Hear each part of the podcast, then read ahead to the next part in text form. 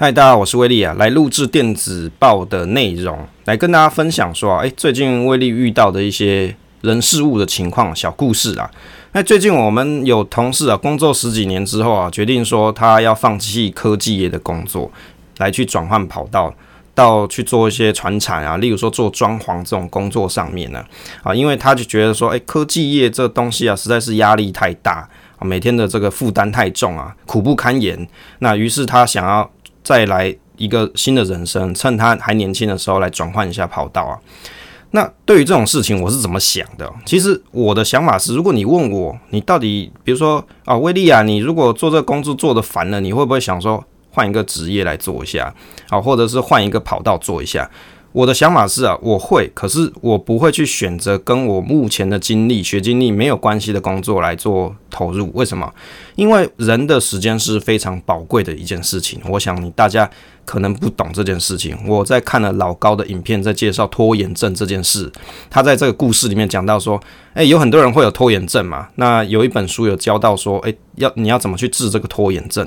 你拿一个 Excel，把你的人生。每一个礼拜就是一个一个 cell 一格，你把它画出来，一年有五十二周嘛。你的人生从零岁啊，从一岁到九十岁，你把这个格子拉出来之后，你只要过完的人生，你就把它涂黑，用 Excel 把它涂黑嘛，你就会发现你的人生剩下已经不多的时间了。你没有剩下多少时间，于是你拖延的事情是不是赶快去做呢？诶，我看了老高的说法，我其实蛮有同感的。其实人生真的是过得很快啊。你当然你要说啊，好痛苦啊，过得好久，那也没错啦。问题是，是其实人生的周期啊，大家到比如说有中年了，或者是老年了，你剩下的时间真的不多，没有这么多的时间让你再重新 reset 一一遍，转换职业跑道，它其实就就是一种 reset 嘛。你要抛弃你过去的学经历，然后去转换到一个你从来没有学过的东西上面，然后从零开始去学习，然后去。累计呢学习曲线啊，例如说我刚才所提嘛，做装潢的师傅好了，你要从学徒到师傅，你通常大概要三到五年以上。我爬文呢，我没有做过啦，但是我去 Google，我大概就知道有这样子的情况。那以学徒来说，一天大概是一千五百块到两千八百块之间。哦，那你要看你在什么公司啊，或者在什么行号、什么师傅底下，有些师傅他是不愿意教你的，你必须要每天在那边，例如说扫地僧那种工作，天天在那边扫地啊、收地、垃圾那些，慢慢的去偷学别人的经验，于是有一天你才会成为师傅。那我想啊，在我人生都已经中年的情况底下，我还要再去重来一次这样子的时间，我是不愿意的。好，如果说像我的情况的话，我如果科技业这间公司不做，我顶多是换到另外一间科技业嘛。我为什么要完完全是转换不同的跑道去去做事情呢？只有一个原因，就是因为热情，可能是真的是非常爱这这个新的领域的东西。那也许我可能就会去转换跑道啊，比如说啊，威利天天在讲财经的东西，你是不是转换跑道去当营业员或是产业分析员呢？诶，这是有可能的。问题是我的学历不允许我做这种事情嘛。你去看这种学经历。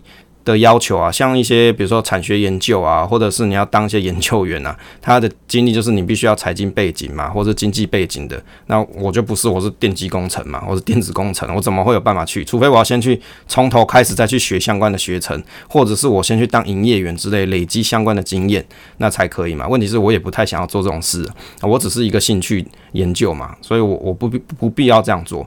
第二个原因就是。人生的时间很短，你的财富累积啊，它是有时效性的。有很多人可能不明白这种道理。每个人其实都在跟时间赛跑。你拥有的财富啊，说实在的，也是时间换来的。你要珍惜你现在所拥有的工作，在你人生的早期或者是中期，努力的累累积下你的财富嘛。而当你在转换公司的时候，你就会转换不同的产业的时候，你就会面临到一个。困难点就是，我从我本来的科技换到另外一个产业的时候，我损失的薪资成长幅度是非常的巨大。例如说，我刚才讲的装潢业好了，他可能了不起，一年的薪水可能就是三四十万左右。当然，你会讲说，有些师傅他接案可能一次接案收入就十几万。是啊，如果你是开公司行号的话，这间公司是你开的，那你就是老板，我想这是可以的。可是，当如果你只是去吃别人的投入的时候，你只是一个学徒开始。那你的薪资成长幅度就会非常的缓慢嘛？你这大概可能第一年就是比了不起三四十万，第二年可能四五十万，然后第三年五六十万，差不多就这样子。那我就在想说，我同事他这样子的转换实在是非常巨大。他在我们这边上班，也许是他要在另外一个行业要工作很多年才有这样子的薪资水平啊。我就想说，到底是这是怎样子一个抉择？当然，我我是认为说，我们还是祝福别人的新的选择。只是就我自己的考量来说，我宁愿在现在的工作环境底下，也许他的压力是比较高一点，但是我个人是比较喜喜欢这种承受新的。挑战呐，当然有时候做的也是很干啊，但是没办法，哪一个工作不干啊？说实在的，都会有一些它的优点跟缺点存在。那但是在我的能力所及，我希望把我赚到的主动收入来变成更多的被动收入嘛，这才是我们投资理财的终极奥义嘛。你要必须让钱为你赚钱，而不是永远都在用劳力为你赚钱啊。跟大家做分享。